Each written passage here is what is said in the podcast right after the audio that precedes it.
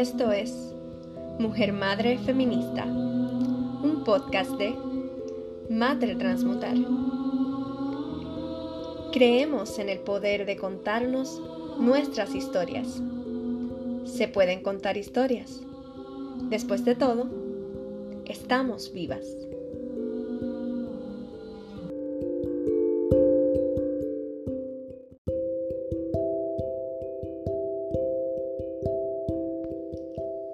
Bienvenidos a todos una vez más por aquí por Mujer Madre Feminista. Les habla Adli. Recuerden seguirnos en redes sociales, Facebook e Instagram como Mata al Transmutar.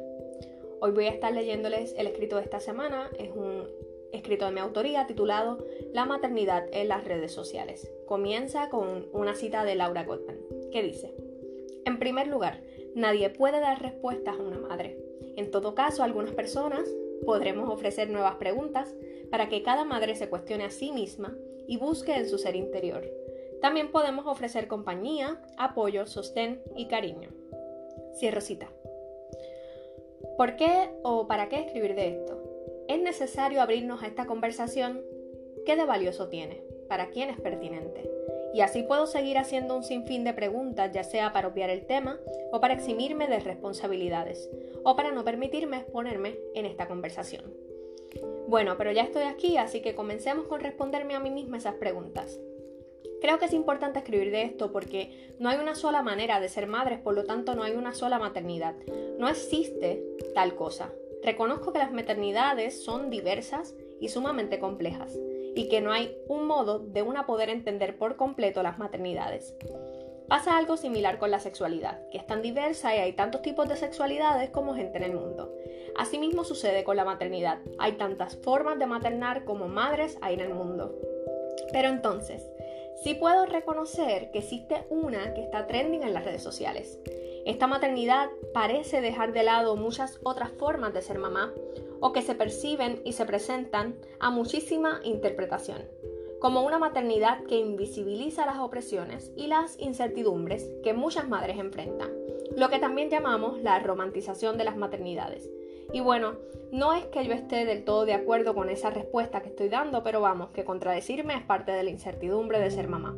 Entonces me es necesario comenzar a generarme preguntas y posibles respuestas para también compartirles la invitación a que tengamos esta conversación. Es el modo que encuentro para poder abrirnos a visibilizar, a problematizar, escudriñar y cuestionarnos los modelos de maternidad a los que estamos aspirando, o los que perseguimos desesperadamente o aquellos a los que nos resistimos con vehemencia. Merecemos este espacio y también es nuestro derecho poder o al menos tratar de entenderse los porqués.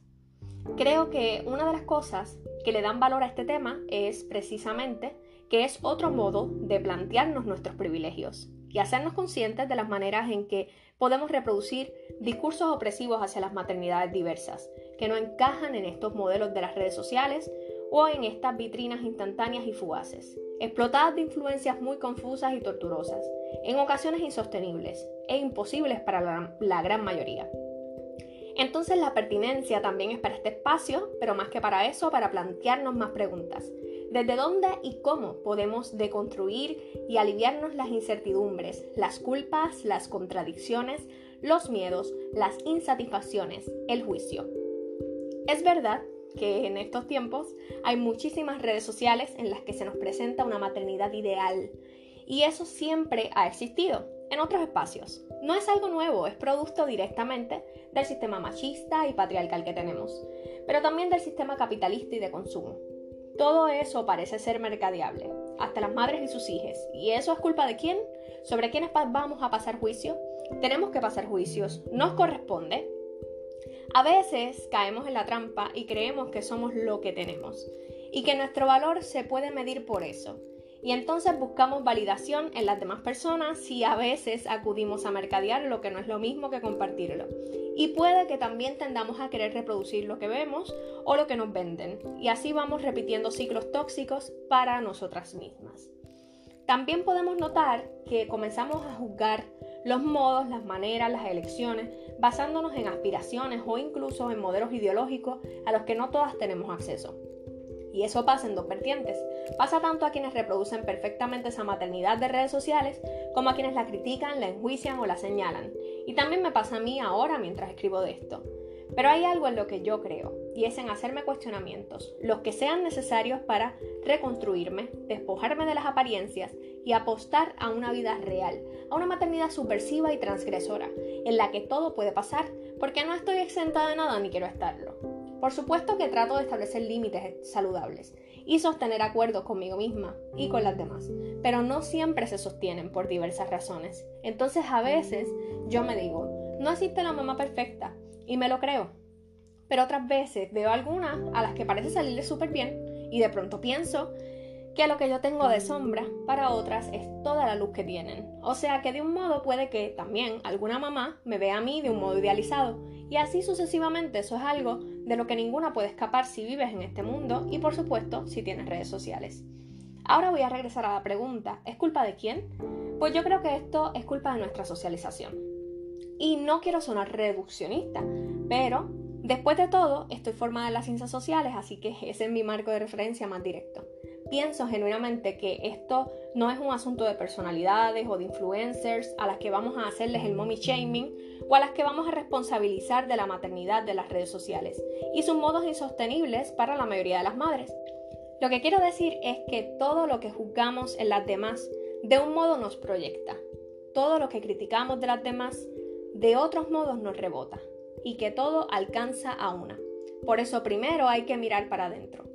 Entonces pienso que tiene todo que ver con lo que somos como seres socializadas en una sociedad machista, donde se nos dice que las mujeres deben ser madres, y hay quienes aún creen que solo servimos para ser madres, y que por lo tanto, además de madres buenas, tenemos que ser madres perfectas, bellas por supuesto, fit, y por supuesto también muy buenas esposas, porque si no, si nos falta algo de perfección, entonces nos destruyen. Y si somos demasiado perfectas o nos perciben así, también nos cancelan. Sobre todo porque esta sociedad cree que no cría, aunque cría. Pero no asume la responsabilidad colectiva de los cuidados, ni son apoyo ni acompañamiento para proveer algún remedio para aquellas mujeres y cuerpos gestantes que asumen la maternidad. Pero la variable a elegir, que parece ser más, más sencilla, es la de juzgar, adjudicarnos ese derecho del que yo creo que no tenemos ni céntimo de validez para utilizar. Entonces acudimos a la cancelación, esa cultura que no construye nada, que se desprende también de una violencia, de una opresión que algunas hemos sentido y con la que otras sobreviven todos los días. Buscamos también maneras de sentirnos menos miserables, pero por medio de la crítica personalista, el mommy shaming y otras dinámicas tóxicas que se dan en las redes sociales con gran ímpetu. No nos corresponde ese mérito y deberíamos asumirnos dispuestas a tener esta conversación, a plantearnos cómo problematizamos y co-construimos otras maneras de maternar en comunidad y saber que no todas tienen ni tendrán siquiera la oportunidad de escribir de esto o de discursarlo y que por ellas también nuestro privilegio debe ser puesto a la disposición de estas conversaciones incómodas. Y bueno, aquí lo dejo, pero aún no alcanzo a resolver el tema, apenas es un comienzo para ir rompiendo hielo en mi burbuja.